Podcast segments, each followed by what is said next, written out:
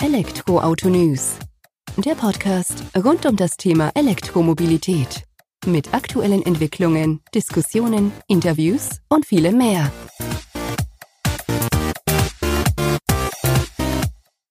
Herzlich willkommen bei elektroautonews.net und unserem Podcast zum dazugehörigen Portal. Wie du weißt oder wenn du unseren Podcast schon länger hörst, ist dir bewusst, dass wir jeden Sonntag, Punkt 8 Uhr, eine neue Folge unseres Podcasts online stellen und über Themen rund um die E-Mobilität berichten. Elektroautos, E-Mobilität, politische Themen, einzelne Hersteller, technische Entwicklung, all dies spielt eine Rolle in unseren aktuellen Podcast-Folgen. Elektroauto News meldet sich gleich wieder zurück nach einer kurzen Werbung.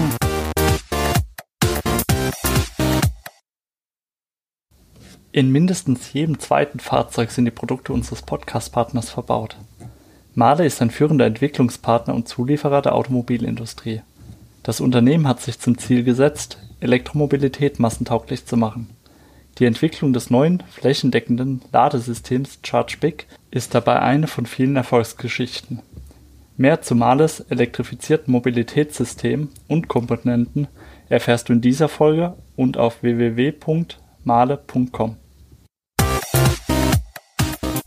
Willkommen zurück zur aktuellen Podcast-Folge.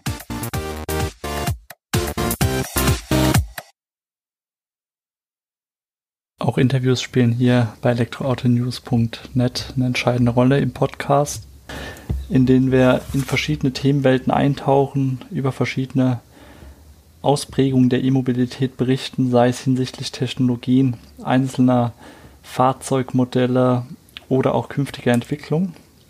Und so auch in dieser Folge. Im Mittelpunkt steht diesmal ein Interview mit Mahler, bekannter Automobilzulieferer, der in Stuttgart ansässig ist.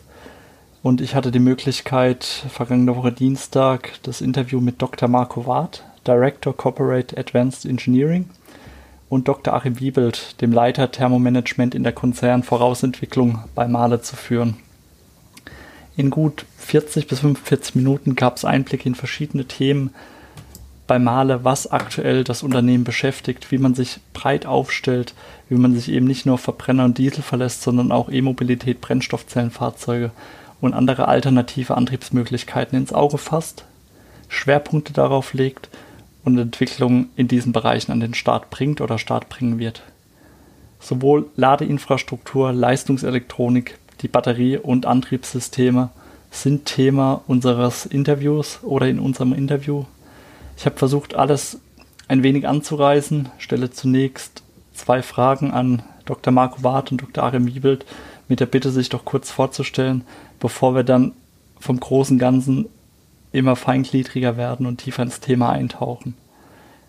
Ähm, für mich eine Erkenntnis, die doch sehr interessant und spannend war, ist das Thema Thermomanagement, was gerade Dr. Achim Wiebelt äh, schwer beschäftigt, nicht erst seit ein, zwei Jahren, sondern schon eine ganze Zeit länger. Und wie man doch einfach sieht, dass Thermomanagement nicht nur in der Batterie an sich eine wichtige Rolle spielt, sondern im Allgemeinen. Und jetzt geht es aber auch ohne große Umschweifen direkt ins Interview mit Dr. Marco Ward, Dr. Achim Wiebelt und mich hört er einfach nach dem Interview nochmal kurz. Vielen Dank soweit schon mal fürs Zuhören und viel Spaß mit den exklusiven, faszinierenden Eindrücken aus dem Konzern Mahle. Von Diesel zur E-Mobilität. Dieser Wandel zeichnet sich ab, wenn man einen Blick auf Ihren Werdegang riskiert, Herr Dr. Marco Wart. Eventuell können Sie selbst kurz Ihren Werdegang und die aktuelle Position im Unternehmen beschreiben, damit meine Hörer oder unsere Hörer eben einen Einblick haben, mit wem wir denn hier das Gespräch führen. Ja, sehr gerne, Herr Gensberger. Äh, wie gesagt, in der Tat äh, bei den komplexen Motorenanwendungen oder Antriebsstangenanwendungen gestartet, vom Diesel eben hin zur Elektromobilität. Äh, ich habe in der Forschung und Vorausentwicklung im Unternehmen begonnen, bin dann äh, für mal eine längere Zeit auch im Ausland tätig gewesen, unter anderem in England, äh, durfte dort das Engineering betreuen, formale Powertrain und bin jetzt seit fünf Jahren verantwortlich für die Konzernvorausentwicklung Mechatronik-Teil. Äh, wir haben das aufgeteilt mit dem Kollegen Achim Wiebelt dann auch, äh, um die Schwerpunkte dort zu setzen, die wir für die Zukunft sehen im Konzern. Und da arbeiten wir dran an dem aktiv am Produktportfolio eben für Male in den nächsten fünf bis zehn Jahren, dass wir da weitere Ergänzungen haben. Für den Bereich alternative Antriebstechnologien dann eben auch in Hinblick auf E-Mobilität, wo wir auch dann nochmal drauf zu sprechen kommen. Korrekt. Ähm, den Herrn Dr. Achim Wiebelt hatten Sie eben schon erwähnt, der ist auch hier im Gespräch mit dabei, ähm, als Leiter Thermomanagement in der Konzernvorausentwicklung und beschäftigt sich, wie der Name oder der Titel schon verrät, mit dem Thermomanagement im Batteriebereich, was eben auch ein Thema sein wird, wo wir drüber sprechen werden. Vielleicht können Sie sich auch kurz vorstellen, Herr Wiebelt. Ja, gerne. Ich bin äh, das Pendant zu dem Herrn Wart. Herr Wart kümmert sich ja um die Mechatronikkomponenten. Bei mir ist äh, die, die Kernkompetenz Thermomanagement. Da ist auch mein Werdegang her. Ich habe bei der Firma Bär angefangen. Die Firma Bär äh, wurde vor einigen Jahren in die Firma Male integriert. Und ich habe mich eigentlich immer im Werdegang immer verstärkt äh, um Innovationsthemen gekümmert. Und seit etwa sieben Jahren äh, verantworte ich diesen Bereich hier. Und äh, das Thermomanagement klingt äh, immer sehr äh, unspezifisch. Es ist für mich aber die Kernkompetenz, von der aus ich dann starte und mir Gesamtsysteme angucke. Und wenn wir diesen Wandel, den Sie hier aufzeigen, Diesel zur Elektromobilität betrachten, dann nehmen, dann nehmen die Anforderungen an das Thermomanagement gewaltig zu. Ich denke, im Verlauf des Gesprächs wird ich da näher drauf eingehen. Meine Schwerpunkte, mit denen ich mich beschäftige, äh, sind aber nicht nur äh, Themen, die sich mit dem Antrittsstrang, Batterie und dergleichen äh, beschäftigen, sondern ein wichtiger Punkt, der heute zwar nicht adressiert ist, aber den ich doch hier kurz ansprechen möchte, ähm, das Interior, also der Komfort in der Kabine. Mhm. Auch hier werden gewaltige Wandlungen stattfinden im, äh, im Weg Richtung Elektromobilität und auch äh, im Wandel hin zu autonomem Fahren. Da werden ganz andere Anforderungen an Komfort und an Energieeffizienz vom Komfort gestellt werden. Auch das ist ein Schwerpunkt, der äh, bei mir abgearbeitet wird. Okay, das hört sich ja definitiv interessant an. Gerade in das Bezug auf das, das glaube ich auch, dass interessant ist, sonst würden sie es ja nicht machen, klar. Ähm, Gerade in Bezug auf das Interieur weiß man ja schon oder kennt man ja, wenn man E-Auto schon mal gefahren ist, dass da doch einiges an Platz gewonnen wird, dadurch, dass man ja doch nicht mehr so viele Komponenten im Auto hat. Der muss ja irgendwie gefüllt oder genutzt werden, dann natürlich auch. Ähm, und wird sich ja dann eben auch auf das Thermomanagement auswirken. Und ja, äh, ja. größte, ich der größte Herausforderung ist schlichtweg, dass ähm, die ganzen Heiz- und Kühlfunktionen, die beim Verbrennungsmotor relativ einfach dargestellt werden können, weil die der Diesel einfach genug Energie darstellt. Die Batterie dagegen halt immer von einem Gating-Sichtpunkt her sehr knapp aufgestellt ist. Es geht immer ein Kampf äh, thermischer Komfort in der Kabine versus Reichweite, die sie mit dem Elektrofahrzeug erzielen. Das ist hier ist das Thema Effizienz eine ganz große Rolle und beim autonomen Fahren ist eben so, dass sie Kabinenarchitekturen haben, wo beispielsweise Sitze gedreht sind. Das heißt, sie kommen mit dem heutigen Design einer Kabine, wo Luft eingetragen wird oder äh, konditionierte Luft eingetragen wird, gar nicht mehr weiter. Da müssen sie komplett anders die Passagiere konditionieren, also komplett anderes äh, Design äh, der Klimaanlage wird da gefordert sein. Es ist interessant, da soweit hatte ich jetzt persönlich auch noch nicht gedacht, dass das ja auch noch ein komplettes Umdenken ist, gerade wie Sie sagen, mit den umgedrehten Sitzen dann beim autonomen Fahren ist ja, ich sag mal, bildlich am leichtesten vorzustellen, dass da doch eine komplette Veränderung auf uns zukommt. Die Revolution dort ist vergleichbar mit der Revolution, die wir im Antrittsstrang haben.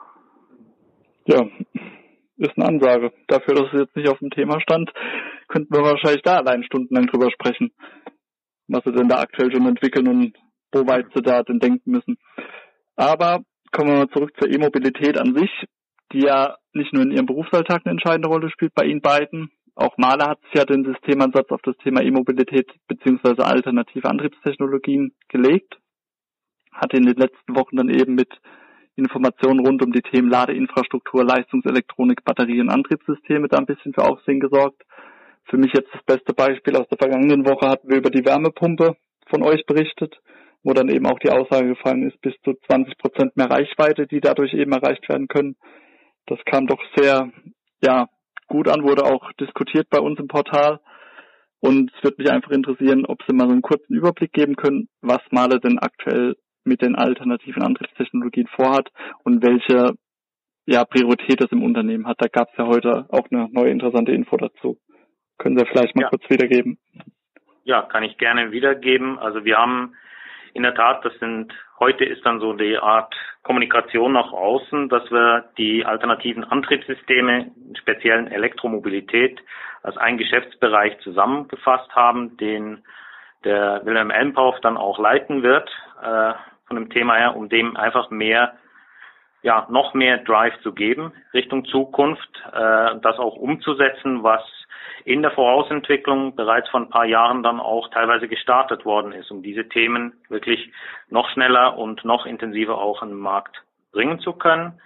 Wir legen dort den Wert drauf oder den, den, den Inhalt drauf, dass wir sowohl vom über die Systemgrenzen hinaus vom Fahrzeugleben, vom Laden über Leistungselektronik zu Batterien, also Speicher und Antriebstechnologien, die klassischen Antriebstechnologien im Thema Elektromobilität, das heißt E-Traktion und auch wiederum Inverter, äh, aber genauso auch den Aspekt äh, Brennstoffzelle mit betrachten als alternative Antriebsform und dann für die klassischen, um die Flotte zu adressieren, eben auch elektrifizierte Kraftstoffe äh, als Gegengewicht. Das ist das, was wir dann in Summe als duale Strategie bezeichnen, dass wir eben beide Sachen versuchen zu adressieren, die Flotte und den Bestand, wie wir Stand heute haben und auch in Zukunft noch haben werden global und eben auch die neuen Antriebsstrukturen äh, mit Volldampf voranzubringen. Okay, das haben Sie jetzt, oder haben Sie genau schon den nächsten Punkt aufgegriffen, die duale Strategie, die ich ansprechen wollte. Äh, mit Bestand meinen Sie dann aktuell Verbrenner, Dieselfahrzeuge. Da wird Male eben auch weiterentwickeln auf diesem Gebiet. Korrekt. Wir haben aktuell äh, eine Flotte, die ist doch über eine Milliarde groß weltweit gesehen, was wir an PKWs und leichten Nutzfahrzeugen haben. Und auch für diese Fahrzeuge brauchen wir eine kontinuierliche CO2-Reduktion. Das ist die größte Herausforderung, glaube ich, oder ja, mit die größte Herausforderung wirklich für die für uns jetzt und auch für die nachfolgenden Generationen, äh, wenn man das Thema Klimaerwärmung ernst nehmen und das Pariser Agreement mit den zwei Grad Maximalerwärmung auch erreichen wollen. Dann müssen wir dort alle Hebel in Bewegung setzen und somit auch eben den Bestand adressieren. Wir müssen dort weiterhin die Sachen auch machen, die es braucht, um CO2 zu reduzieren für die nähere Zukunft und aber eben auch darüber hinaus denken, wenn wir CO2-freie Mobilität in Zukunft darstellen wollen, oder CO2-neutrale Mobilität, frei gibt's nicht wirklich, sondern neutral, äh, wie wir das darstellen können. Eben sei es mit Wasserstoff, sei es mit erneuerbarer Energie, die entsprechend in batterieelektrischen Fahrzeugen auch äh, verwendet wird. Okay, hört sehr interessant an und ist auch, oder hört sich vor allem allumfassend bedacht an sozusagen. Das ist es. Ich glaube, die größte Herausforderung, die wir dann jeweils sehen, ist von der Vielzahl an technischen Möglichkeiten äh, unter der Berücksichtigung das, was man wirklich auch als Ressourcen haben, äh, da diejenigen Sachen zu priorisieren, die für uns am zielführendsten erscheinen als Unternehmen. Das heißt, Schwerpunkte zu setzen, äh, hochspannend als Ingenieur, weil man so viel, viele Technologien zur Auswahl hat. Und noch spannender dann im Management eben auch entsprechend die Fokuspunkte so zu setzen, dass man damit auch wirklich äh, ja, die Ziele erreichen kann. Weil auch hier äh, bei so einer großen Firma wie bei Male sind die Ressourcen letzten Endes dann irgendwo limitiert. Äh, und ich glaube auch aus Kundenseite gilt es immer noch wieder zu berücksichtigen, dass wir Mobilität zu sehr günstigen Preisen darstellen wollen, äh, so dass die Leute und wir alle zählen ja auch dazu, diese Mobilität auch in Zukunft eben genießen können. Klar, also da haben Sie ja vollkommen recht, das bringt uns ja nichts da, die eierlegende Wollmilchsau zu entwickeln, die dann aber ein Vermögen kostet, wo sich der Otto Normalbürger dann gar nicht mehr leisten kann und dann zwar davon träumen darf, was es für tolle Technologie gibt, aber nutzen wir das wahrscheinlich nie können. Genau. Ähm, Sie hatten jetzt auch gesagt, oder eben gerade gesagt, wichtig wird es sein, eine Auswahl zu treffen, einen Fokus zu setzen, nicht nur aus Ingenieurssicht, sondern auch aus Managementsicht, aus Unternehmenssicht, wo soll es hingehen. Da ist mir von Male bekannt, dass es vier Säulen des Systemansatzes der E-Mobilität gibt. Da wird die Batterie als ein, eine Säule aufgeführt, die bei Maler eine wichtige Bedeutung hat. Kann man durchaus nachvollziehen, äh, nach, nachvollziehen, äh, weil es ja das Herzstück des E-Autos ist, der Energiespender sozusagen oder Energiespeicher. Allerdings konnte ich jetzt bei der Recherche dann noch nicht so richtig Informationen dazu finden, was ihr jetzt aktuell mit Batterie bei Male macht für E-Autos, für E-Mobilität. Vielleicht können Sie da auch einen kurzen Einblick geben, was aktuell verfolgt wird und was künftig geplant ist.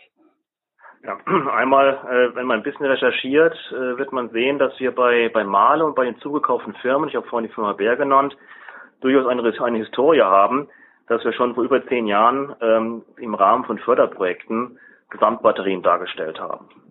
Ja, das heißt, seit mehr als zehn Jahren haben wir die Expertise für Batterien und wir haben auch heute aktuell die Expertise, dass wir Gesamtbatterien darstellen können und wenn wir wieder mal diesen Thermomanagement-Ansatz wählen, der auch hier eine entscheidende Rolle spielt in vielen Fragen, ich denke, wir kommen später nochmal auf das Thema Schnellladung äh, von Batterien, dann beherrschen wir ähm, den, den gesamten Pfad von der Zelle. Wir haben Ahnung von Zellen. Wir machen selber keine Zellen, aber wir wissen, wie Zellen funktionieren. Wir wissen, wie wir Zellen konditionieren müssen. Das heißt, wir verstehen auch, wie, wie Wärme in Zellen entsteht. Und diese Wärme, die können wir über unsere Methodiken, die wir haben, das Know-how, das wir haben, aus den Zellen heraus befördern in Kühlsysteme und dann die Wärme aus den Kühlsystemen auch aus dem Fahrzeug heraus. Das heißt, der komplette Weg von der Zelle, die Abwärme von der Zelle bis in die, in die Umgebung, bis hin an die Wärmeabfuhr im Frontend eines Fahrzeugs, das beherrschen wir methodisch und auch mit vielen Komponenten. In den letzten Jahren, da haben Sie durchaus recht, haben wir den Fokus aber gelegt einmal auf, äh, auf Einzelkomponenten. Äh, das waren vor allem Kühlungskomponenten im Bereich Batterie. Da gibt es äh, zum einen äh, Kühlplatten, Kühlvorrichtungen innerhalb der Batterie, wo über Kühlwasser die Zellen in Kontakt stehen und entwärmt werden. Da haben wir verschiedene Serienlieferungen äh, äh, seit vielen Jahren laufen. Und wo wir auch äh, vor mehr als zehn Jahren äh, First to Market waren, das war der sogenannte Chiller. Das war eine Komponente, die zwischen dem äh, kleinen Kühlkreislauf der Batterie und der Kälteanlage äh, des Fahrzeugs äh, positioniert ist und eben so dann auch für die Entwärmung der Batterie gesorgt haben. Weil wir sehr früh erkannt haben, dass die, die Zelle und die Batterie eigentlich genauso sensibel ist, was äh, den thermischen Komfort angeht, wie ein Passagier. Deswegen sind sowohl die Methodiken, wie wir die Zellen, Batterien kühlen, sehr vergleichbar, wie wir ein Passagier kühlen. Und äh, die Klimaanlage des Autos ist deswegen nicht nur zuständig für den Passagier, sondern eben auch für die sensible Batteriezelle. Aber es ist schon so, dass wir uns natürlich Gedanken machen als Male, äh, wir sind immer ein Global Player, dass wir sagen, okay, äh, Kühlplatten innerhalb der Batterie, das ist zwar sehr schön, aber wir sehen eben hier, dass es ganz klare Ansätze gibt, äh, diese Kühlvorrichtungen, diese Kühlplatten in einem funktionalen Integrationsansatz in Strukturen, Batteriestrukturen, Batteriegehäuse zu integrieren und äh, das ist natürlich ein Weg, wo wir als Maler natürlich auch beschreiten werden. Solche Integrationen machen absolut Sinn, sowohl funktional als auch natürlich ökonomisch. Äh, und deswegen ist klar, dass Male äh, in Zukunft jetzt nicht auf dem Thema Batteriekühlplatten und Chiller beschränkt bleiben wird, sondern wir werden da in Zukunft, ich denke in der Presse, ganz andere Duftmarken noch setzen. Gut, in dem Zusammenhang denke ich oder habe ich zumindest aufgegriffen, dass ihr auch auf Kühlflüssigkeiten innerhalb oder zum Kühlen der Batterie setzt, anstatt eben Luftkühlung, wie sie dann häufig zum Einsatz kommt. Einfach weil es effizienter ist, effektiver ist, die Batterie zu kühlen, zu temperieren. Ist es so oder bin ich da zu weit ab des Pfades? Nein, das ist ja schon durchaus richtig. Also, also Luftkühlung ist eigentlich schon völlig out. Ja, es gibt immer noch Anwendungen, äh, wo Luftkühlung zum Einsatz kommt, aber sehr wenige. Ähm, in der Historie war es so, dass Luftkühlung ähm, die, die erste Wahl war, denken Sie an die erste Generation des Toyota Prius, weil einfach die Luftkühlung am einfachsten zu applizieren ist. Aber bezüglich Effektivität und bezüglich auch Energiedichte ist die Luftkühlung einfach nicht Maß der Dinge. Und mit den steigenden Anforderungen, Leistungsanforderungen an Batterien ist eigentlich Luftkühlung schon seit vielen Jahren äh, nicht mehr äh, das Maß der Dinge, sondern sukzessiv haben wir gesehen, dass äh, hier die Flüssigkühlung äh, zum Einsatz kommt. Bisher wurden hier Flüssigkühlungen oder Flüssigkeiten eingesetzt, die Sie sowieso an Bord haben. Zum einen das Kühlmittel, mit dem Sie auch andere Komponenten im Antriebsstrang kühlen, wie zum Beispiel den Verbrennungsmotor oder auch Elektromotor, Leistungselektronik. Ähm, aber eben auch, äh, da die Batterie eben auf einem relativ geringen Temperaturniveau gehalten werden muss, eben auch Kältemittel zum Einsatz äh, kam und kommt. Äh, dieses Kältemittel nutzen Sie ja als Kühlmittel für die Klimaanlage. Ähm, neuerdings äh, wird aber darüber nachgedacht, ob nicht auch andere Kühlfluide, die nochmal effektiver die Zellen kühlen können, äh, zum Einsatz kommen müssen. Und da ist schon ein Punkt, wo Sie wahrscheinlich äh, aufgefasst haben, wo wir unterwegs sind, dass wir sehr wohl denken, wie können wir noch näher an die Zellen herangehen mit den Kühlfluiden weil ganz klar mit, mit Kühlmittel, äh, weil es elektrisch leitend ist, könnten sie ja nie in Kontakt treten mit einer Zelle, die ja ebenfalls elektrische Teile hat. Aber da sehen wir den nächsten Schritt der Integration und der Leistungsfähigkeit, dass hier man durchaus auch über neue Kühlmädchen nachdenken muss, die noch effektiver und noch näher an der Zelle arbeiten. Die uns dann ja auch ermöglichen, also jetzt mal weitergedacht, wenn wir die Zelle effektiver oder schneller kühlen können, dann auch, legen wir ja auch schon mal die Basis dafür, zumindest im geringen Umfang, dass sie ja auch schneller geladen werden kann. Weil, ja, oder genau. ist ja im Zusammenhang, soweit ich das verstehe. Da ist ein sehr starker Zusammenhang und es ist sogar nicht nur ein geringer Anteil, sondern ja. ist der entscheidende Anteil. Richtig. Also das, Thermo, das Thermomanagement ist der Enabler für Schnellladung. Schnellladung wird es nicht geben ohne Thermomanagement und zwar ohne ein Thermomanagement, wie es heute noch nicht gibt. Ähm, Sie müssen sich vorstellen, vor ein paar Jahren hatte man noch äh, Batterien mit 50 kW geladen und das als Schnellladung bezeichnet. Aktuelle Fahrzeuggenerationen, die auf den Markt kommen, die sind irgendwo zwischen 100 und 150 kW Ladeleistung. Ja, und äh, es wird jetzt zum Jahresende dann auch ein äh, deutscher Sportwagenhersteller zum ersten Mal mit 350 kW sein Fahrzeug laden. Das heißt, wir treten hier in Dimensionen ein, wo die Zellen elektrisch und thermisch äh, extrem belastet werden. Und das kriegen sie nur in den Griff, wenn sie hier wirklich mit ganz neuen Kühlungsarchitekturen und auch ganz anderen Kühlfluiden äh, an den Start gehen. Die aber eben, wie Sie schon gesagt haben, noch nicht Stand der Technik sind, aktuell von euch entwickelt werden, wahrscheinlich so zumindest als Prototypen schon irgendwo bestehen, aber dann natürlich auch wieder, um das Thema von vorhin aufzugreifen, irgendwo marktfähig entwickelt werden müssen. Genau. Letztendlich im Motorsport gibt es solche Anwendungen, ja, weil da natürlich vergleichbare ähm, Anforderungen bestehen. Wir schauen natürlich auf den Motorsport, aber es ist ganz klar, dass zwischen einer Motorsportanwendung und einer äh, alltagstauglichen Anwendung natürlich äh, Dinge liegen. Aber das ist auch Male. Ja, Male hat immer sich sehr stark im Motorsport engagiert und immer auch dort die Erkenntnisse dann übertragen in, in, die, in die alltagstauglichen Fahrzeuge. Und das werden wir hier und das tun wir hier bei der Batterie auch. Und äh, das sind keine Ideen, von denen wir hier reden, sondern das sind ganz konkrete Ansätze, wo wir schon relativ weit sind. Okay, das hört sich sehr interessant an. Vor allem in Bezug auf die Schnellladefähigkeit, allein die Entwicklung da zu sehen. Ich denke, das haben wir alle gesehen, wo es hingeht und was da jetzt wohl auch Porsche auf die Straße bringen wird dann Ende des Jahres. Ja, wird interessant. Vor allem, wenn die Konkurrenz dann auch nach und nach nachzieht. Zur Batterie oder zum Schnellladen an sich nochmal kam eben auch von Male die Info oder die Pressemeldung raus, dass man da Batterien doch ein bisschen anders denkt als die Konkurrenz oder als Mitbewerber am Markt. Mitbewerber größer, kostenspieliger und immer schwerer umzusetzen, beziehungsweise auch vom Gewicht dann fürs Fahrzeug.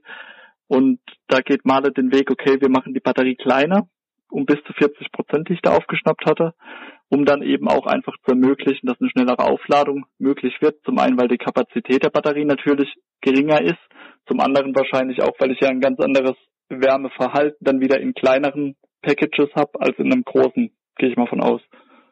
Genau, also die Herausforderung ist, äh, oder das, das, das große Manko, das heute Elektrofahrzeugen noch von den Kunden nachgesagt wird, ist die, die mangelnde Reichweite im Vergleich zu verbrennungsmotorischen Fahrzeugen und die relativ langen Ladezeiten. Jetzt gibt es ein gewisses Dilemma, wenn Sie die Batteriegrößen vergrößern und wir reden ja heute ja schon von, von bis zu 100 Kilowattstunden oder sogar drüber an Energieinhalten. Ja, ich meine, vor, vor vier, fünf Jahren waren das noch 20 Kilowattstunden, die man äh, hier einem Elektrofahrzeug gegönnt hat, heute eben Richtung 100 und mehr. Ähm, dass sie natürlich äh, hier ähm, schon deswegen die Ladeleistung erhöhen müssen, damit hier sie nicht für eine Vollladung Tage brauchen. Ja, also heißt, die Ladeleistung steigt mit äh, der Größe der Batterie. Und wir gehen den Weg, dass wir sagen, die größere Batterie ist aber ähm, ökologisch und ökonomisch nicht sinnvoll. Ökologisch, weil sie einfach einen größeren CO2-Footprint ab Produktion schon hat und ökonomisch auch nicht sinnvoll, weil einfach, ähm, klar, die Batterie ist das teuer, die teuerste Komponente an Bord und jede Kilowattstunde, die sie mehr installieren, kostet halt Geld. Ähm, und auch technisch macht es keinen Sinn, weil natürlich das Gewicht der Batterie für die Längs- und die Querdynamik nicht wirklich sexy sind. Ja, also der Weg ist eigentlich, den wir sagen, der, der zielführend ist, macht die Batterie kleiner, aber trotzdem die Ladeleistungen höher. Und dann könnt ihr zwar, äh, habt ihr zwar die Situation, dass ihr dann öfters an die Ladesäule fahren müsst. Gerade bei Langstrecken ist das relevant. Aber wenn ich halt da nicht eine Stunde an der Ladesäule hänge, ja, mit einer großen Batterie, sondern nur zehn Minuten mit der kleinen Batterie, muss ich zwar in Summe auf der Langstrecke von, sagen wir mal, 800 Kilometer vielleicht dreimal nachladen statt einmal nachladen. Aber wenn ich die Ladezeiten aufsummiere, dann komme ich aufs Gleiche raus. Ja, dann muss ich mit einem kleineren Batterie vielleicht dreimal eine Viertelstunde stehen Das ist ganz gut für Pipi-Pause und für, äh, für Kaffee trinken, ähm, statt halt einmal eine Stunde stehen. Ja, also vom, vom Reisekomfort eigentlich sogar eher, sag mal, äh, komfortabler. Ähm, und letztendlich im Geldbeutel und für die Umwelt, für die Umwelt äh, halt als Nebeneffekt, als relevanter Nebeneffekt halt deutlich äh, praktikabler und sinnvoller als eine große Batterie. Ja, also definitiv einleuchtend. Ich denke, das wird dann eher wieder ein ähm, Thema sein, wie wird man das der breiten Masse rüberbringen, dass man eben sagt, hört so, ob du jetzt in Summe drei kurze Pausen machst und auflädst oder eine große, ähm, bedeutet nicht mehr Zeitaufwand, dafür aber eben ökologisch und ökonomisch sinnvoller. Ähm, wird eine Diskussion, Diskussion sein, die man ja noch führen muss dann am Markt, aber der Ansatz ist ja definitiv interessant und vor allem auch eingängig, dass man den wählt. Dass man sagt, okay, wir machen es nicht größer, weiter, schneller, um es mal so aufzugreifen, sondern bewusst kleiner gestaltet, dafür aber umweltschonender und eben auch für den Geldbeutel dann irgendwo die bessere Lösung. Also kleiner heißt ja nicht unbedingt äh, Mini. Also, klar, denke, schon eine gängige Größe. Es gibt so, es gibt so psychologische äh, Mindestreichweiten. Also die variieren so zwischen 250 und 300 Kilometer. Bei mir persönlich sind es die 300 Kilometer. Da sage ich mal, das ist ein Hygienefaktor, was ein Elektrofahrzeug einfach bringen muss, und zwar unter allen Randbedingungen, jetzt mal abgesehen mal von 250 auf der Autobahn. Ja, klar. Das ist mal eher ein deutsches äh, Phänomen. Ähm, aber jetzt bin ich auch im Winter und im Sommer. Da sind wir wieder beim Interior natürlich, mit dem äh, Heizen im Winter äh, oder, oder lang fahren oder weit mhm. fahren.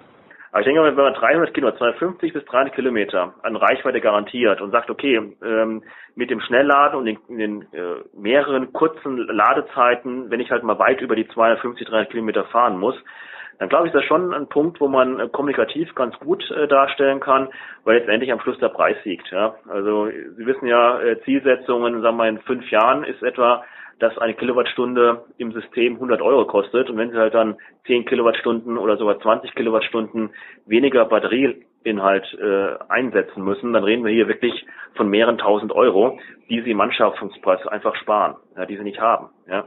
Und ich kann Ihnen sagen, äh, wir als Dynamikfirma, gerade auch Längsdynamik bekannt, äh, beim, beim Sprint von 0 auf 100 spüren Sie das, ob Sie eine 90 Kilowattstunden Batterie oder sagen wir nur eine 60 Kilowattstunden Batterie an Bord haben. Das spüren Sie. Klar, das glaube ich. Das ist ja auch erstmal mehr Leistung, die der E-Motor dann oder der Antrieb wieder bringen muss, damit wir die Masse, die da mehr an Bord ist, äh, beschleunigt bekommen, beziehungsweise auch das Fahrzeug dann damit beschleunigt bekommen. Genau. Und das macht den E-Motor auch nochmal wieder schwerer. Also es ist sogar. Ja, klar, ist schon wieder so ein, im Endeffekt dann, ja, ich sag mal, wie so ein Zyklon, der hoch oder runter geht, je nachdem, in welche Richtung man das bewegen möchte dann. Ja, selbstverstärkender Effekt. Ja. Genau, richtig. Ähm, bevor wir uns jetzt in die Batterie zu stark vertiefen, gehen wir doch von da den Umschwung. Wir waren ja jetzt schon beim Schnellladen. Ist die Ladeinfrastruktur irgendwo naheliegend? Da seid ihr auch von Male aktiv, habt mit dem äh, sogenannten Charge Big Ladesystem am Stuttgarter Flughafen von euch hören gemacht. Seid aber auch im Bereich kabellosen Laden unterwegs und jetzt eben kurz oder in der Vorbereitung zu dem Podcast, zu dem Interview ist dann eben auch rausgekommen, ihr habt jetzt selbst bei euch im Stuttgarter Werk an der, an den Mitarbeiterparkplätzen auch ein ChargeBig-Ladesystem eben installiert. Vielleicht können Sie einfach mal zu dem Ladesystem an sich ein paar Worte verlieren und wo oder inwiefern Male da seine Stärken eben ausspielen kann. Mhm. Ja, ich kann gleich mal so sagen, das ist ein Ladesystem, welches davon oder darauf ausgeht, dass man eben nicht im Gegensatz zu den langen Strecken, die man fährt, so schnell wie möglich lädt, sondern so schnell wie notwendig. Also dass man versucht, wenn Fahrzeuge, und das ist für uns durchaus Fahrzeuge, wenn man das mal ein bisschen holistischer betrachtet, äh, fahren die in der Regel eine Stunde innerhalb eines ganzen Tages von 24 Stunden. Sie wirklich bewegt werden und 23 Stunden stehen sie.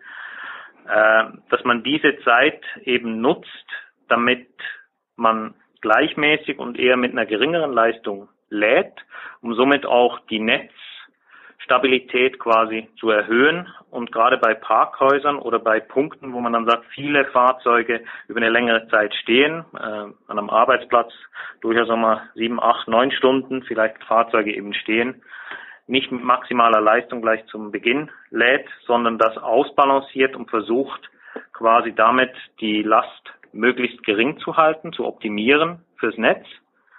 Und da wir ein System entwickelt mit Charge Big, deswegen auch das Big, weil das bis zu 100 Ladepunkte sind, die zentral gesteuert werden und entsprechend dafür sorgen, dass die Fahrzeuge, Mitarbeiter, wenn die morgen kommen, die Fahrzeuge einstecken, eben innerhalb der sieben, acht Stunden, die sie in der Regel dann dort sind, mit einer Intelligenz auch geladen werden, sodass wenn sie abends wieder nach Hause fahren, die Batterie trotzdem maximalst geladen ist, was den Sollwert betrifft, also wieder voll geladen ist, aber das halt nicht schon nach einer Stunde geschehen ist nach Ankunft, sondern halt in dem Zeitpunkt, wo sie dann quasi auch wieder losfahren. Und das führt dazu, dass man doch die Belastung sehr gut nivellieren kann, sehr gut runterbringen kann von solchen Spitzen, die man sonst hört mit äh, Blackout-Gefahr die Leute immer Sorgen haben, solche Sachen wegnehmen kann, weggehen kann und dort wirklich sehr, ja, sehr clever laden kann mit einer Masse äh, von Fahrzeugen. Das ist sowohl eben im eigenen Parkhaus wie auch an einem Flughafen in der Regel eben auch der Fall ist, dass die Leute morgens hinfahren, einen Flug nehmen und dort wahrscheinlich sogar länger als nur acht Stunden stehen, sondern in der Regel vielleicht sogar bis zu einer Woche oder mehr, wenn sie in Urlaub gehen. Und da wäre es absolut sinnvoll oder da ist es unserer Meinung nach absolut sinnvoll, eben dort auch ein Last-Balancing zu betreiben. Klar, leuchtet auf jeden Fall ein, weil oder viel, eine Vielzahl von Studien hat ja eben auch schon aufgezeigt, dass die Strommasse oder Strommenge an sich überhaupt nicht das Problem ist, sondern eher die Tatsache, diese Stromspitzen, wenn jetzt alle abends um 18 Uhr heimkommen und alle auf einmal eben ihre E-Autos an die Steckdose stecken würden zum Aufladen, dass man da dann doch eher Probleme mit dem Netz an sich bekommen kann, als wenn man dann eben kontinuierlich, so wie ihr das eben mit eurem ChargeBig Ladesystem vorhabt, über den Tag verteilt, ähm, mit einer gewissen Logik dahinter das auflädt. Mhm. Ähm, für mich die Frage, rein von der Funktionalität ist es so als Mitarbeiter, wenn ich jetzt reinkomme, ich habe mein E-Auto, schließe es an den Ladepunkt an, werde ich dann gefragt, hört zu, ich arbeite von komme um sieben und arbeite oder habe vor, bis um 15 Uhr zu arbeiten, muss ich da irgendwelche Daten angeben? Oder ergibt sich diese Logik aus dem System nach einem gewissen Schema heraus? Beziehungsweise welche Ansätze wählt man hier, um das zu steuern dann? Äh, es gibt beide Ansätze. Das mit dem Sagen muss ich nicht mehr aus eigener Erfahrung. Bei uns äh, einem E-Golf ist normalerweise einprogrammiert. Äh, ich habe das einprogrammiert, dass wir sagen, okay, wann wären so Zeiten, wenn ich wieder losfahren will, äh, okay. von dem Thema her. Das zieht sich Charge Big über die Verbindung. Es ist eine Datenverbindung auch vorhanden. Das heißt, er weiß, wann man programmiert hat, dass quasi bis dahin der Batterie-Soll-Ladezustand auch wieder erreicht werden soll. Äh, oder eben, das ist für die Fälle, wo man sagt, wenn das Mitarbeiter eben nicht programmiert haben, weil sie vielleicht noch nicht ganz so technik begeistert sind oder sagen, oh, ich mache mir da jetzt die Mühe und alles einzugeben, dass man in der Tat über eine Intelligenz, wenn man sagt, man sieht ein Verhaltensmuster und man kann durchaus auch identifizieren über einzelne Tage, welche Fahrzeuge wie lange in der Regel stehen bleiben und man versucht natürlich dort dann entsprechend sinnvoll zu laden über die Dinge. Das hört sich ja gut an, weil so wie Sie sagen, der Einstieg in E-Autos ist ja die eine Sache, die andere Sache ist dann die, sich tatsächlich mit solchen Ladezyklen, die man einspeichern kann, die man angeben kann, dann auseinanderzusetzen und auch zu steuern. Aber natürlich, oder ist ja dann vom großen Vorteil, wenn das System dann wahrscheinlich über die Fahrzeugidentifikation auch zuordnen kann, okay, das Auto stand jetzt Montag, Mittwoch, ähm, ja, Montag, Dienstag, Mittwoch, immer von sieben bis drei. Wahrscheinlich wird es auch Donnerstag wieder so dastehen. Korrekt. So hatte ich das jetzt verstanden. Das sind Sachen, die man dort machen kann, beziehungsweise eben auch rein über die Statistik nur schon, wenn Sie morgens sehen, so viele Fahrzeuge kommen dran, dass Sie die Ladeleistung halt, dass Sie maximal zur Verfügung haben, auch auf die aufteilen. Also es sind 100 Ladepunkte und es wird seltenst der Fall sein, dass Sie morgens gleich alle 100 belegt haben zu einem Zeitpunkt. Und das heißt, die werden am Anfang, werden Sie das halt auf die ersten 20 verteilen. Und wenn dann morgens um neun vielleicht die 50 Kollegen und 60 Kollegen da sind, dann auf die auch verteilen. Okay. Das heißt aber jetzt, ich sag mal, zum einen bietet ihr mit dem Parkhaus oder wo ihr das ChargeBig-System bei euch selbst in Bad Cannstatt war das, glaube ich, ein Parkhaus in Betrieb genommen habt, ähm, ja. bietet ihr zum einen euren Mitarbeitern natürlich den Vorteil, okay, ihr könnt hier bequem eure E-Autos laden, ihr habt die Möglichkeit, dass ihr eben abends mit vollem Akku heimfahrt. Zum anderen kriegt ihr natürlich aber auch irgendwie Informationen aus erster Hand, die ja dann wieder in die Entwicklung mit einfließen können. Absolut. Das ist, und es ist nicht nur für die Mitarbeiter, das vielleicht noch zur Ergänzung. Wir sind ja hier mitten in Stuttgart, direkt gegenüber der Wilhelma. Okay. Großen Zoo, sagen wir Stuttgarter Zoo. Äh, und das ist an Wochenenden ist das Parkhaus äh, eines der Parkhäuser, die für die Besucher von der Wilhelma auch geöffnet ist. Und auch die Leute können am Wochenende ChargeBig entsprechend nutzen. Und auch da gehen wir natürlich davon aus, die werden nicht nur eine Stunde in der Wilhelma kurz sein, sondern Klar. sie bei allen Tieren mal vorbei waren. Dauert ein bisschen länger. Da haben Sie recht. Nee, das hört so sehr interessant an. Jetzt die Frage noch, oder Sie hatten ja gesagt, dass man das ganze System eben nutzt, um dann eben Stromspitzen zu vermeiden oder diese Nachfragespitze zu vermeiden. Ist denn auch angedacht in der Ausbaustufe oder ist es vielleicht sogar schon vorhanden, dass man sagt, wir nehmen da einen Vehicle-to-Grid-Ansatz mit rein, also sprich, ähm, wir nutzen unser Fahrzeug als portablen Energiespeicher, auf dem wir vielleicht erstmal auch Energie rausziehen, wenn Bedarf im Netz ist, um dann zu einem späteren Zeitpunkt, wo weniger Nachfrage ist, den Strom wieder nachzuladen. Ist das auch vorgesehen mit dem System oder eher nicht? Das wäre in dem Bereich Vision, wenn man das weiterentwickelt, äh, durchaus ist das bei uns mit auf dem Radar, dass wir das uns anschauen. Stand heute sind allerdings die meisten Fahrzeuge, die zumindest hier im europäischen Raum, süddeutschen Raum auch unterwegs sind, leider noch nicht Vehicle-to-Grid fähig. Äh, das ist dann auch auf der Fahrzeugseite muss das entsprechend freigeschalten sein, dass man das so nutzen kann. Es gibt einige wenige japanische Hersteller, die das schon hätten oder haben. Äh, das ist für uns etwas, wo wir sagen, das werden sicherlich Sachen sein. Damit werden wir uns auch in den kommenden Jahren noch intensiver beschäftigen. Ich glaube, das ist ein evolutionärer Schritt dann, der noch folgen wird. Okay, ja, das hört sich ja sinnvoll an oder ist bestimmt auch sinnvoll, wenn man das mit einbringen kann. Und spricht er jetzt wieder für euch, dass er da auch wieder so weit im Voraus denkt und sagt, okay, wir haben zwar jetzt schon eine Lösung, die funktioniert, aber da können wir ja noch was draufsetzen, vielleicht in Zukunft. Klar. Ähm, gut, das ist soweit zu ChargeBig jetzt erstmal. Dann hatten wir das Thema, oder ich hatte es schon angesprochen, induktives Laden. Spielt eben auch eine Rolle bei Maler. Da wird auch entwickelt auf dem Gebiet.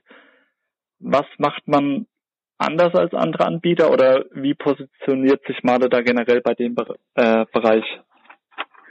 Also zum einen haben wir als Mal den Vorteil, dass wir alle erforderlichen Kompetenzen in-house haben. Wir haben äh, Leistungselektronik in-house.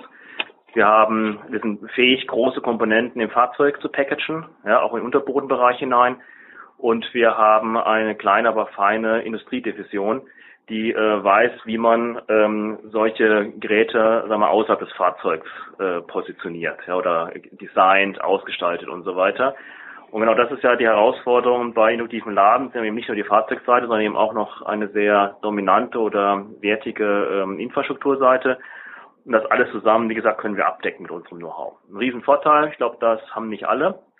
Der zweite Vorteil, den wir haben, insbesondere wenn es Richtung höhere Ladeleistung geht und äh, das, was wir uns da anschauen, geht äh, Richtung 11 kW.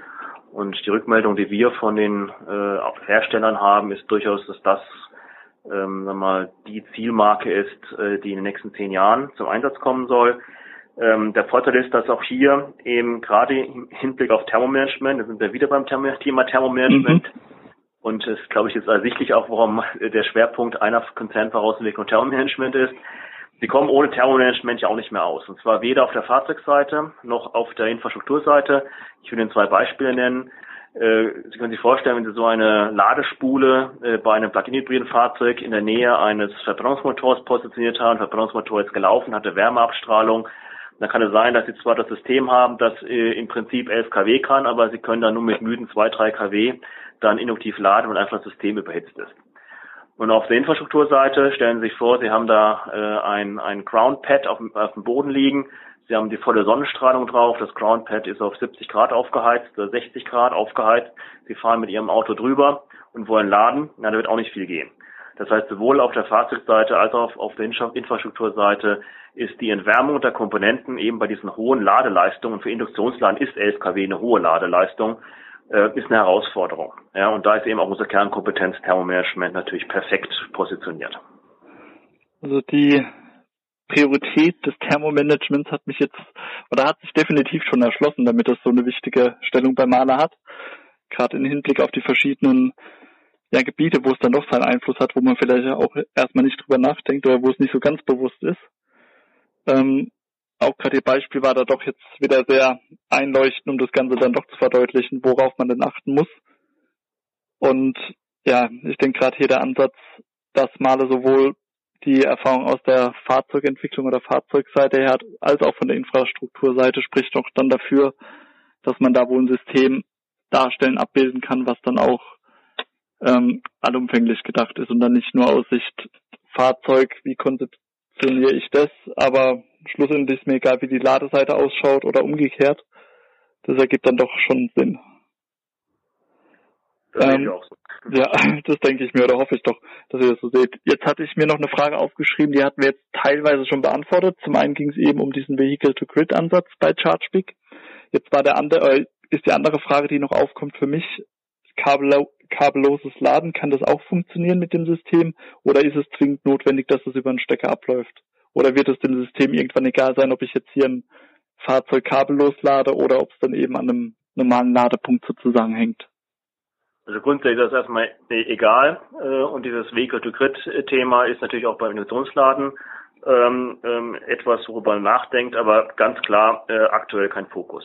Ja, aktuell ist das auch nicht etwas, wo wir sagen, ähm, das wird die Netzstabilität Stabilität garantieren, sondern wie Kollege Wart das schon geäußert hat, das ist ein Teil unserer Vision, äh, wo wir sehen, äh, dass später äh, sich, sagen wir, die, die Ladetechnologien irgendwie aufteilen werden zwischen einem intelligenten induktiven Laden und einem intelligenten konduktiven Laden, also mit Steckerladen.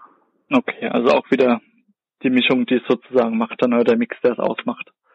Der Markt wieder entscheidend. Letztendlich der Endkunde wird entscheiden, ob er ein Kabel in die Hand nehmen will.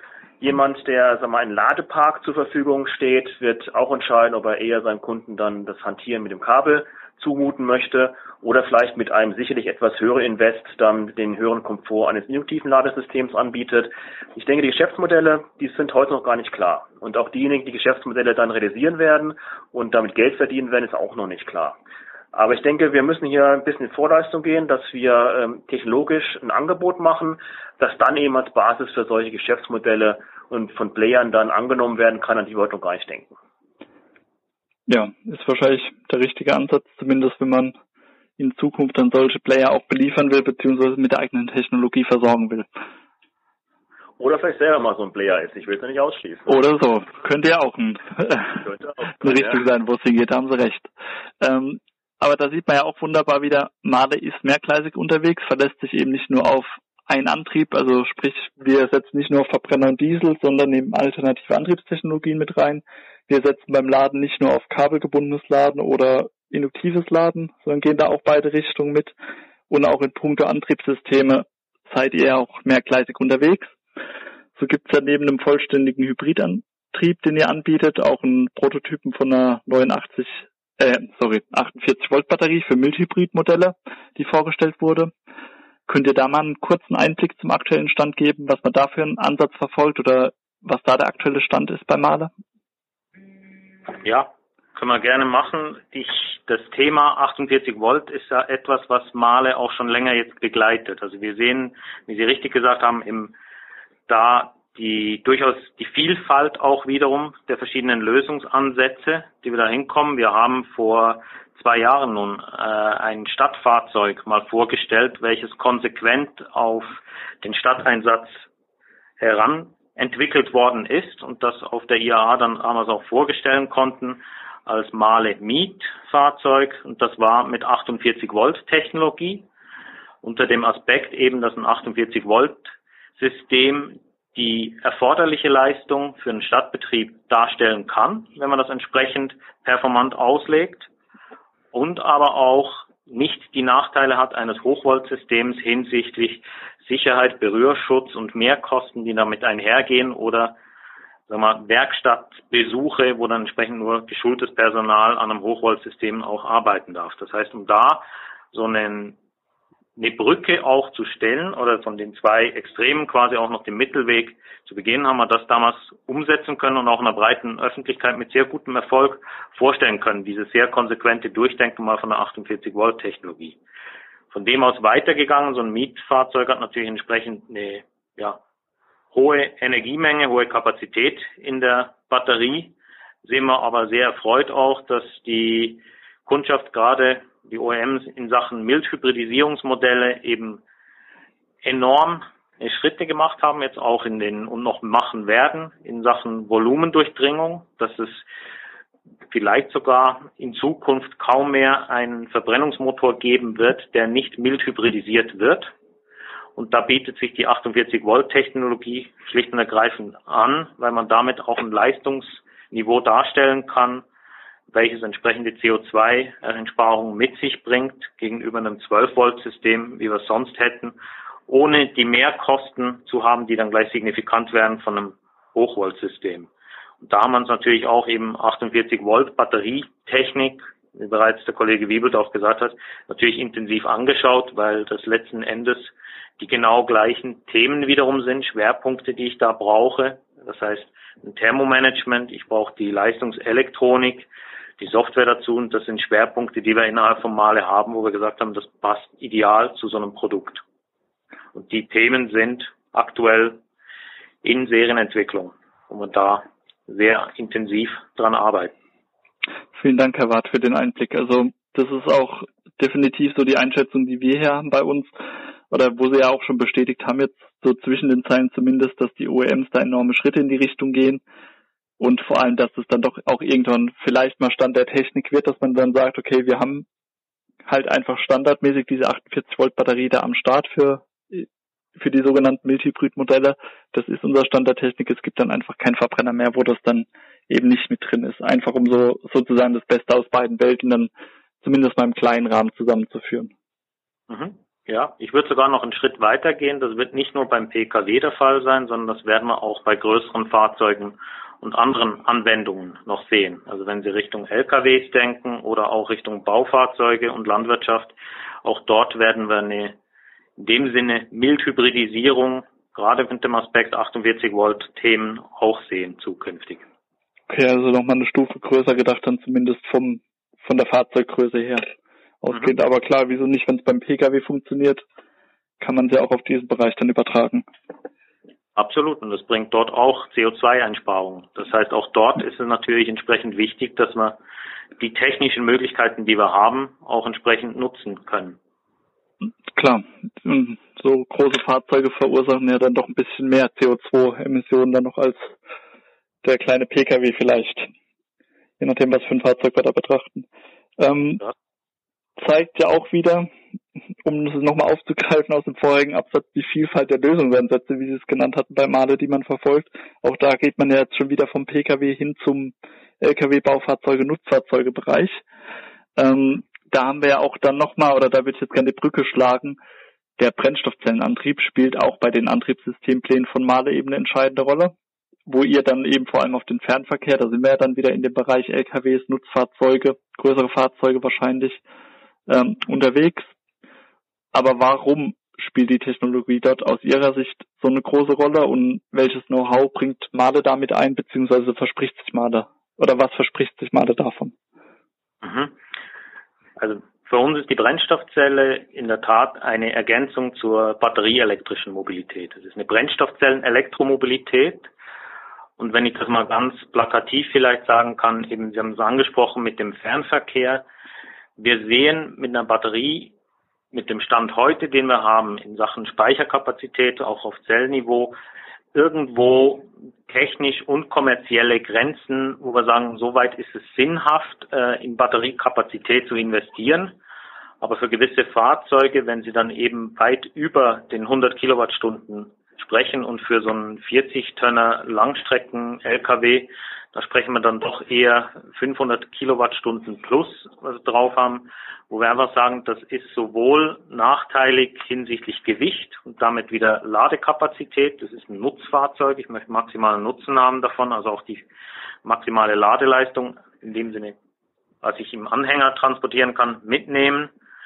Gibt es dort eine Fälle, wo wir sagen, da passt es im rein batterieelektrisch irgendwie nicht mehr ideal.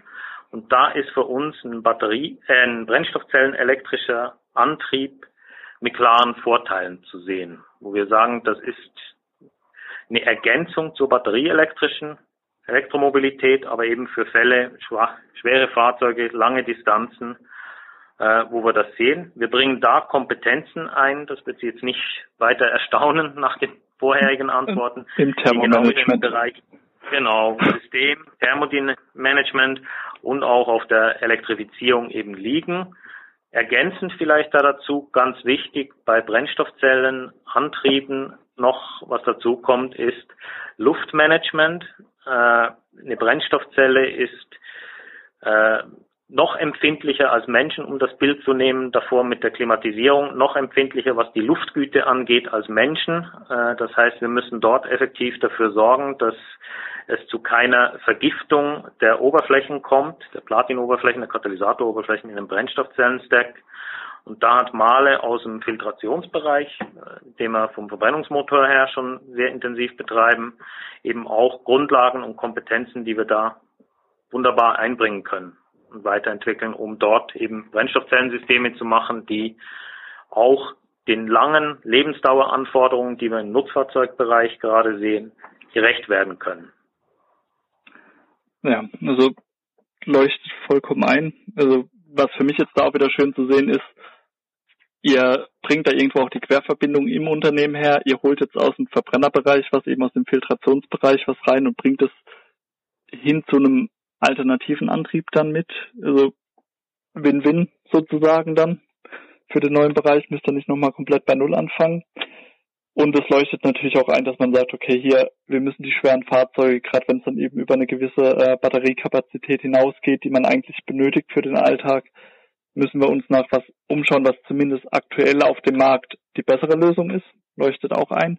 Ihr habt ja jetzt auch schon ein prominentes Projekt sozusagen in dem Bereich, ähm, was durch die Medien gegangen ist. Das ist der Brennstoffzellen-LKW Nikola 2, der ja mit euch entwickelt wird oder zumindest mit der Brenn in Hinblick auf die Brennstoffzelle entwickelt wird.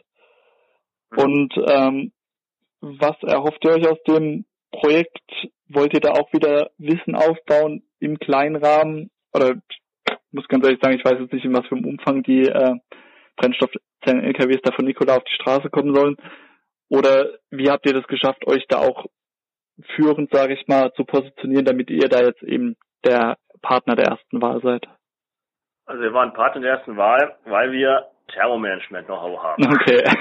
Ich will nochmal Block rein. Ich will das auch ein bisschen erläutern. Ähm, das Gerne. ist äh, ernsten Hintergrund. Ähm, ein Brennstoffzellenfahrzeug hat ein riesengroßes Problem, wenn wir die Thermodynamik betrachten. Es hat nämlich kein Abgas.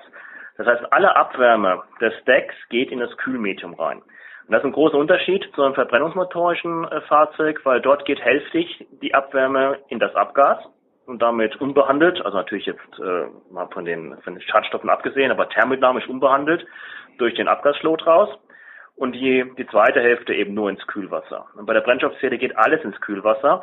Und dann kommt noch ein, ein Problem dazu, dass äh, das Temperaturniveau des Kühlwassers äh, 10 bis 20 oder sogar 30 Kelvin unterhalb von dem Kühlwasser liegt, das in einem Verbrennungsmotor äh, angesetzt werden kann. Das heißt, die Entwärmung eines Brennstoffzellensystems ist eine riesen Herausforderung. Und das war ein Grund, warum hier für Nikola wir angesprochen worden sind, äh, weil wir zum einen äh, im Bereich äh, Thermomanagement Trucks allgemein äh, am Weltmarkt äh, Weltmarktführer sind und zum anderen eben auch die Expertise hatten, um überhaupt äh, dieses Fahrzeug äh, von dem Thema Thermomanagement-Seite ähm, fahrfähig zu kriegen. Das heißt, wir haben uns hier um das Gesamtsystem, Thermomanagement-System gekümmert und damit eine ganz zentrale Säule für die Fahrfähigkeit äh, dargestellt. Ja, also was ich auf jeden Fall jetzt schon mal mitnehmen kann, auch wenn wir langsam zum Ende kommen. Thermomanagement ist das A und O, egal ob wir uns jetzt im Bereich ähm, reine E-Mobilität, also mit Akku, Lithium-Ionen-Akkus bewegen oder auch Brennstoffzelle. Das wird eine ganz große Rolle spielen oder spielt schon eine ganz große Rolle bei Ihnen in der Entwicklung auch, als auch in der späteren Serienproduktion. Ähm, zur Brennstoffzelle würde ich auch gerne mal kurz aufgreifen. zwar hatte ich gelesen, dass der Maler aktuell an einem Komponentenangebot arbeitet im Brennstoffzellensystemportfolio oder im eigenen Brennstoffzellensystemportfolio, was eben sozusagen einen modularen Ansatz ähm, verfolgt. Und da würde mich interessieren, wo soll dieses modulare System zum Einsatz kommen? Sieht man das dann eher auch wieder in dem Nutzfahrzeugbereich? Kommt es in den Pkw-Bereich rein? Und ähm, ja, wo will man sich da positionieren?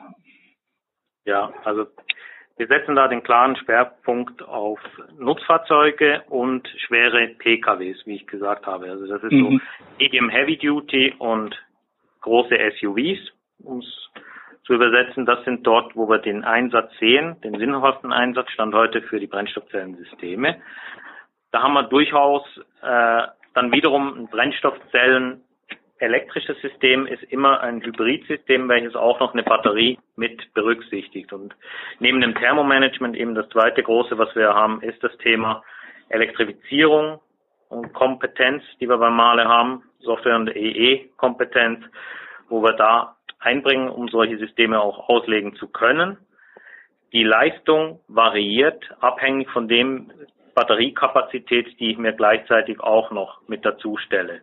Wir sehen Stand heute auch eben, dass die Preise für eine Brennstoffzellenantrieb sich in den nächsten zehn Jahren noch deutlich verändern werden, sprich nach unten gehen werden, auch mit den steigenden Stückzahlen dann attraktiver werden und somit vielleicht auch das Leistungsoptimum sich etwas zu höheren Leistungen hin verschiebt und wir daher eine gewisse Flexibilität brauchen. Wir können Stand heute nicht sagen, dass für ein LKW beispielsweise 200 Kilowatt Brennstoffzellensystem das ein und alles sein wird für die nächsten 10, 20 Jahre, dass man sagt, okay, das ist so die Standardnormgröße, wie wir das vielleicht von einem Verbrennungsmotor Stand heute kennen, wo wir sagen, okay, 12 Liter Hubraum, 6 Zylinder ist so ein, ein Gardemaß. Das wird es beim Brennstoffzellensystem nicht ganz geben, weil man zwei Sachen dort immer eben hat, das Brennstoffzellensystem und die Batteriekapazität und man die beiden auch unter kommerziellen Gesichtspunkten optimieren wird, so dass man im Gesamtansatz kostengünstigst das darstellen kann. Das ist sicherlich der Punkt, weshalb wir modular da unterwegs sind von der technischen Seite her.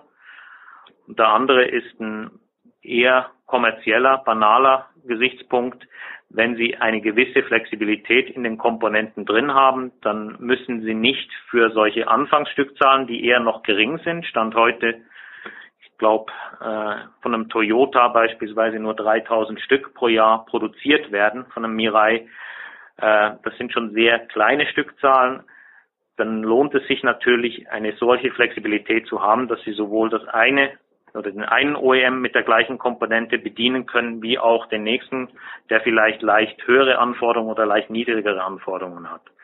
Das heißt, für uns ist das auch gerade in diesem Anlauf von der Technologie das vielleicht noch zum Ergänzen. Wir sehen das auch eher ab 2025 folgend, wo wir eine größere Marktdurchdringung dann sehen für Brennstoffzellenfahrzeuge. Eben eine Notwendigkeit, sowohl technisch als auch kommerziell eben die Modularität darstellen zu können. Okay, das leuchtet ja definitiv ein, gerade so wie Sie schon gesagt haben, ähm, ein System, was man nutzen kann, sowohl für kleinere Stückzahlen als dann eben auch wachsend am Bedarf der Kunden oder des Marktes dann eben ausgerichtet zu sein. Mhm. Ja, also von meiner Seite aus wäre es dann tatsächlich auch. Ich denke, ich und auch meine Hörer wenn, oder haben einen relativ guten Einblick jetzt bekommen, was Maler aktuell anbietet auf dem Markt, wo es Schwerpunkte setzt, wo die Reise auch hingeht, jetzt in naher bis mittlerer Zukunft. Und möchte mich einfach nochmal bei Ihnen beiden bedanken, Herr Wart und Herr Wiebelt, dass ich die Möglichkeit hatte, mich da mit euch oder mit Ihnen auszutauschen. Und würde mich einfach freuen, wenn wir vielleicht in einem Jahr, anderthalb Jahren nochmal miteinander sprechen können, einfach um zu sehen, wie hat sich der Markt verändert und wie viele Schritte ist Male jetzt dann doch noch weiter. Gerne, gerne, Herr Gensberger. Vielen Dank auch. Und ja, würden uns auch freuen, wenn wir dann ein paar der Dinge, die wir jetzt heute vielleicht noch angedeutet haben, vielleicht auch dann schon fahren können. Also wir sind natürlich auch immer wieder fasziniert von den Fahrzeugen an sich. Das ist, glaube ich, das, was der Kollege und mich auch tagtäglich antreibt, eben diese Technologien dann auch im Eigenversuch äh, zu testen und ja. fahren, nee, nicht, und auch im tagtäglichen eben zu bewegen, wo man durchaus sagt, okay, wenn man das erlebt, wenn man das sieht, dann äh, ja, dann sieht man auch die positiven Seiten von der Technologie. Klar.